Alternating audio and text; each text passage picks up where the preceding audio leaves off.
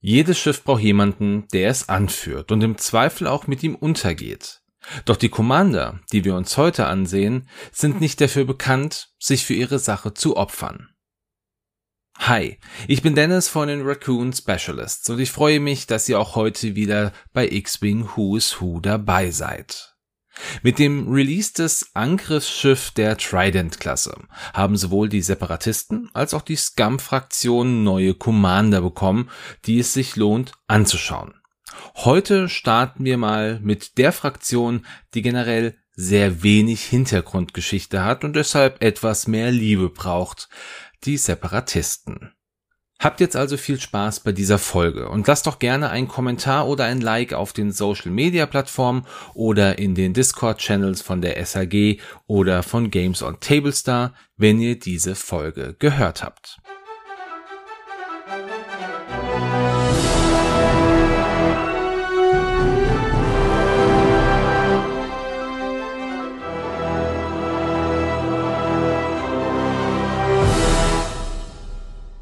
Wir beginnen die Folge mit einem der gefährlichsten Gegenspieler der Galaktischen Republik während der Klonkriege. Es geht um General Grievous. Grievous war ein Kalish, der als Cayman J. Shilal auf Kali geboren wurde und schon in seiner Kindheit die Kriegsherren seines Planeten verehrte. Diese Verehrung führte dazu, dass er selber zu einem Kriegsherren werden wollte. Er erlernte Kampftaktiken und Kriegsführungen während seines schnellen Aufstieges zu einem der gefürchtetsten Kriegsherren seiner Zeit. Während eines Krieges gegen die Yamri, einer insektoiden Spezies, begann Grievous seinen persönlichen Krieg gegen die Galaktische Republik, da die die Regierung der Yamri unterstützte.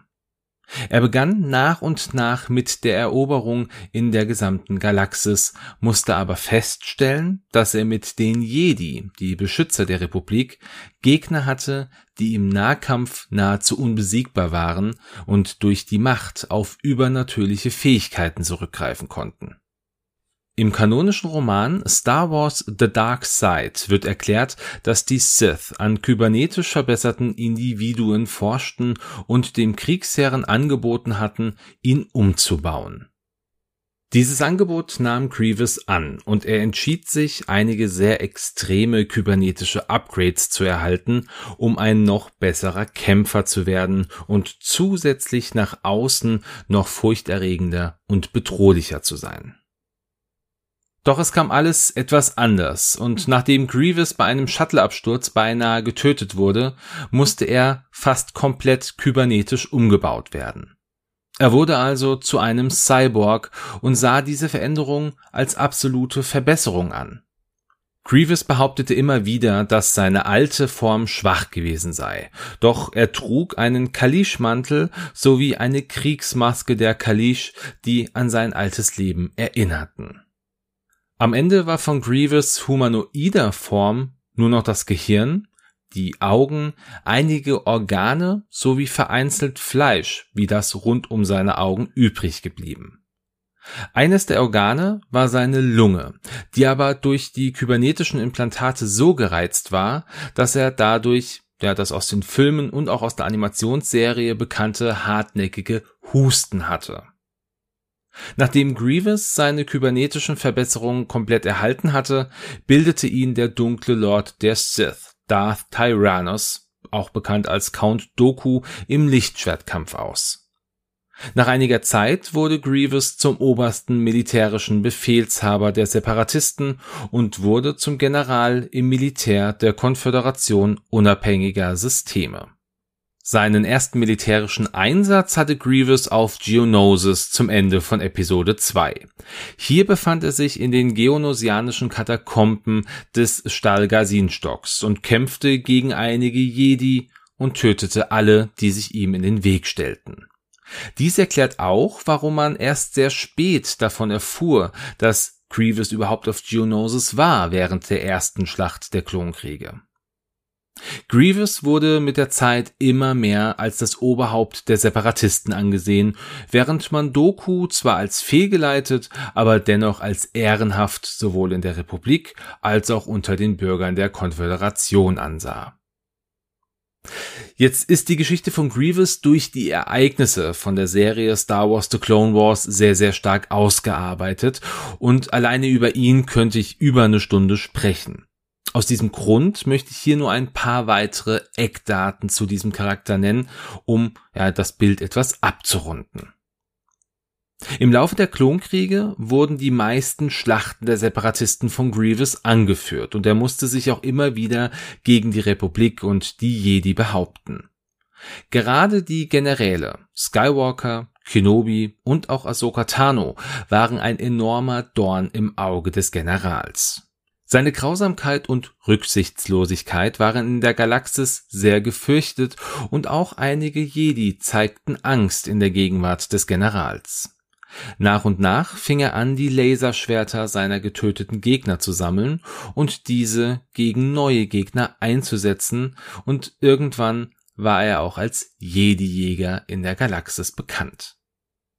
Während eines Angriffs auf den Heimatplaneten der Klone, Kamino, traf Grievous das erste Mal auf die Schülerin von Count Doku, Asajj Ventress, die er später auch auf Geheiß von Count Doku jagte.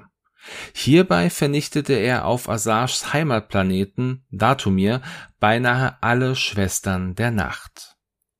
Zwar war Grievous immer gewillt, sein Können und auch seine Stärke in einem Kampf unter Beweis zu stellen, doch war es auch seine Art, miese Tricks anzuwenden, um diesen Kämpfen zu entkommen, sobald sich das Blatt gegen ihn wendete. Aus diesem Grund schaffte es Grievous, aus mehreren Gefangenschaften zu entfliehen. Zu Beginn von Episode 3 ist es Grievous, der die Flotte der Separatisten nach Coruscant geführt, den Planeten belagert und den obersten Kanzler Palpatine gefangen genommen hat. Die Jedi-Generäle Obi-Wan Kenobi und Anakin Skywalker befreiten den Kanzler, erledigten Doku, konnten aber Grievous nicht abhalten, erneut zu entkommen. Sein finales Duell mit dem Jedi, den er als persönlichen Erzfeind ansah, Obi-Wan Kenobi hatte Grievous auf Utapau. Hier kämpfte er mit allen Mitteln, wurde aber am Ende nicht im Nahkampf, sondern durch einen Blasterschuss auf sein offenliegendes Herz getötet. Natürlich wissen wir, dass Grievous seinen ersten Auftritt in Episode 3 hatte. Chronologisch wird er aber durch das Comic Star Wars Jedi of the Republic Mace Windu Nummer 3 von 2017 in den Kanon eingeführt, das circa 22 Jahre vor der Schlacht von Yavin ansetzt. Hier wird Grievous als Hologramm gezeigt. Schauen wir uns einmal die Fähigkeit des Generals im Spiel an. Während der Kampfphase bei Initiative 4 darfst du eine Energie ausgeben, um einen Bonus Waffenaufhängungsangriff durchzuführen. Du kannst Angriffe gegen befreundete Schiffe durchführen. Nachdem du einen Angriff durchgeführt hast, falls der Verteidiger zerstört worden ist, darf jedes befreundete Schiff in Reichweite 0 bis 2 von ihm eine Calculate Action durchführen. Grievous greift mitten ins Geschehen ein und kann anders als man denkt auch mitten in der Schlacht sein Kampfschiff angreifen lassen und somit die Gegner überraschen. Da er primär mit Droiden arbeitet, kann er diese durch einen erfolgreichen Abschuss zusätzlich, sagen wir, motivieren, noch besser zu sein und nochmal zu kalkulieren. Natürlich auch nur dann, wenn diese Aktion nicht schon im Vorfeld durchgeführt wurde. So viel zu General Grievous. Kommen wir jetzt zu einem Commander, der keine große Rolle in Star Wars gespielt hat, auch wenn er der republikanischen Flotte erheblichen Schaden zuführen konnte. Es geht um Martuk. Martuk war ein männlicher Naimodianer, also die Spezies, zu der auch Newt Gunray gehört, und war bekannt, ein intelligenter Taktiker und Anführer zu sein. Aus diesem Grund wurde er auch zum Captain im Militär der Konföderation unabhängiger Systeme ernannt. Er erhielt das Kommando über ein Schlachtschiff der Lucrehulk-Klasse, die auch besser bekannt als Droiden-Kontrollschiffe sind. Also eines dieser runden Schiffe, die wir in Episode 1 als Blockadeschiffe über Naboo sehen und das auch Anakin im Naboo Starfighter zum Ende von Episode 1 ja mehr zufällig zerstört hat. Anakin war es auch, den Tuke bewunderte bzw. respektierte, weil Tuke Anakin als einen Gegner ansah, der ihm ebenbürtig war. Während der Klonkriege belagerte Tuke den Planet Ryloth und die Republik entsandte Anakin und Ahsoka, um die Blockade aufzulösen. Tuke war jedoch sehr zuversichtlich, dass Anakin ihn nicht besiegen könne. Er hatte einige Angriffsschiffe in der Reserve gehalten, die er zu sich rief, als Ahsoka ihren Angriff mit der blauen Staffel auf die Blockade durchführte. Da die Angriffsschiffe Anakins Sternzerstörer schwer zusetzten, musste Ahsoka ihren Angriff auf Geheiß von Anakin abbrechen. Letztendlich wurde Tug aber durch eine für Jedi und auch für die Republik sehr untypische Strategie überrascht. Denn Anakin ließ seinen schwer beschädigten Sternzerstörer der Venator-Klasse in das Schiff von Tug rammen. Obwohl Tug im letzten Moment die Brücke seines Schiffs verließ, wissen wir nicht, ob er es noch von Bord geschafft hat. Diese Geschichte ist auch die einzig bekannte von Tug und diese findet in der Serie Star Wars The Clone Wars in der ersten Staffel in Folge 19 Sturm über Ryloth statt. Und folgende Fähigkeit hat dieser Commander. Aufbau. Nachdem die Streitkräfte platziert worden sind, wähle einen befreundeten Schiffsschwarm mit Calculate in seiner Aktionsleiste und platziere jenen Schwarm in der Reserve. Während der Endphase darfst du jenen Schwarm innerhalb deiner Aufstellungszone oder jenseits von Reichweite 2 aller feindlichen Schiffe platzieren. Dann darfst du ein feindliches Schiff in Reichweite 0 bis 1 von dir wählen. Jedes Schiff in jenem Schwarm erfasst es als Ziel. Und diese Fähigkeit ist wirklich sehr thematisch, denn Tug war ein brillanter Taktiker und wie in der Serie hat er seine Feinde durch Reservetruppen überrascht und konnte sie auch in einen Hinterhalt führen. Kommen wir jetzt zum letzten Commander für die Separatisten. Es geht um Riff Tamson. Riff Tamson war ein karkadonischer Mann vom Planeten Karakris. Er diente während der Klonkriege als Kommandant und Kriegsherr der Konföderation unabhängiger Systeme.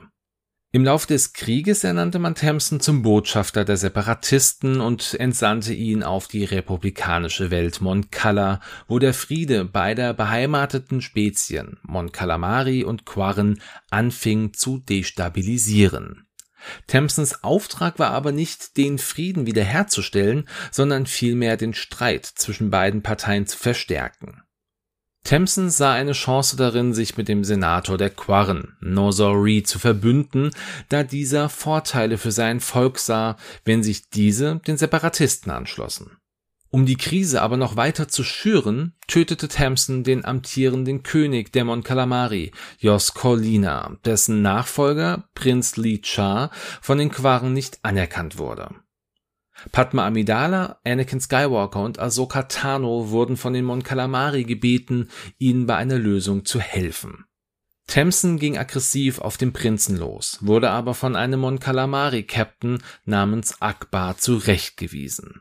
Der Karkadone schaffte es aber, beide Parteien so weit zu entzweien, dass sich die Quaren bereit erklärten, einen Bürgerkrieg zu starten, und Tamson führte eine separatistische Invasion auf Mon Cala an. Hier sei auch noch so viel gesagt, dass Mon Cala und alle Bewohner amphibisch sind und somit diese Kämpfe primär unter Wasser stattfanden. Im Laufe dieser Invasion bekam Tamson den Befehl von Doku, den Prinzen der Mon Calamari gefangen zu nehmen, damit dieser nicht als Hoffnungsbild seines Volkes dienen könnte. Und Riff schaffte es auch, den Prinzen sowie Padma und Anakin einzukesseln. Doch dank der großen Gangenarmee von Naboo, die gerufen wurde, konnte die Situation für den Moment gelöst werden. Und dies jedoch nur, bis der nautolanische Jedi-Meister Kit Fisto von Riff im Kampf überrumpelt wurde und sich alle ergaben, um das Leben des Jedis zu schützen. Lediglich Ahsoka Tano und Prinz Li Cha konnten fliehen und nachdem Li Cha es schaffte, den Anführer der Quarren zu überzeugen, sich nicht mit den Separatisten zusammenzutun, stellten sich die Quarren und die Mon Calamari gegen die Separatisten. In einem letzten Kampf, eins gegen eins, standen Riff Tamson und Prinz Li Cha sich gegenüber. Riff der ein exzellenter Kämpfer war, gegen den ungeübten Mon Calamari Prinz. Doch durch seinen Übermut gab Tamsin dem jungen Prinzen eine Chance, die er auch für sich nutzte, und er nahm dem Invasor einen seiner eigenen Explosivdolche ab und rammte sie ihm in die Schulter. Davon zwar verletzt, aber noch nicht beeindruckt, machte sich Tamsin für den letzten Angriff bereit und schwamm auf Licha zu, der mit einem Unterwasserplaster auf den Dolch in der Schulter seines Gegners zielte und traf. Der Dolch explodierte und riss Riff Thompson in Stücke. Riff Thompsons erster Auftritt war in der ersten Folge der vierten Staffel Star Wars The Clone Wars Krieg der Meere. Und hier noch ein kleiner Fun Fact, bevor wir uns die Fähigkeit des Commanders anschauen.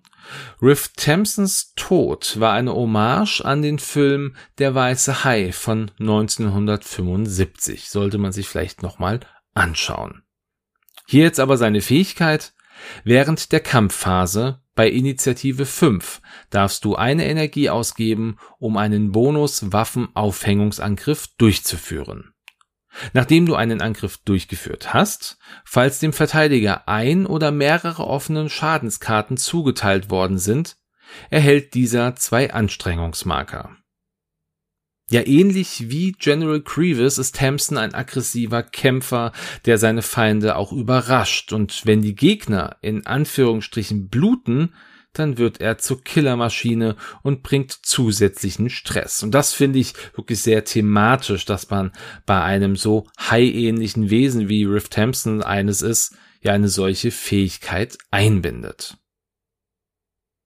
So, jetzt kommen wir aber zum Ende dieser Folge. Und wie schon am Anfang gesagt, freue ich mich über euer Feedback zu der Folge. Lasst gern ein Like da oder ein Kommentar. Gerne auf den Social Media Plattformen Facebook, Instagram oder auch auf den Discord Channels von der SAG oder von Games on Tables. Ansonsten empfehle ich euch oder lege ich euch ans Herz, mal unseren YouTube Channel abzuchecken. Dort bringe ich auch regelmäßig jetzt kleine Sonderfolgen zum Thema What If raus und dort werden wir auch in Zukunft unser Raccoon Radio rausbringen. Und und wenn alles klappt, ich bin gerade noch in der Mache, wird auch das Thema X-Wing Who's Who dort nochmal neu aufgefasst werden und nochmal einen neuen Release bekommen. Also da seid gerne gespannt, lasst dort auch gerne ein Abo und die Glocke da. Ihr kennt dieses Prinzip bei YouTube, damit ihr dort nichts verpasst.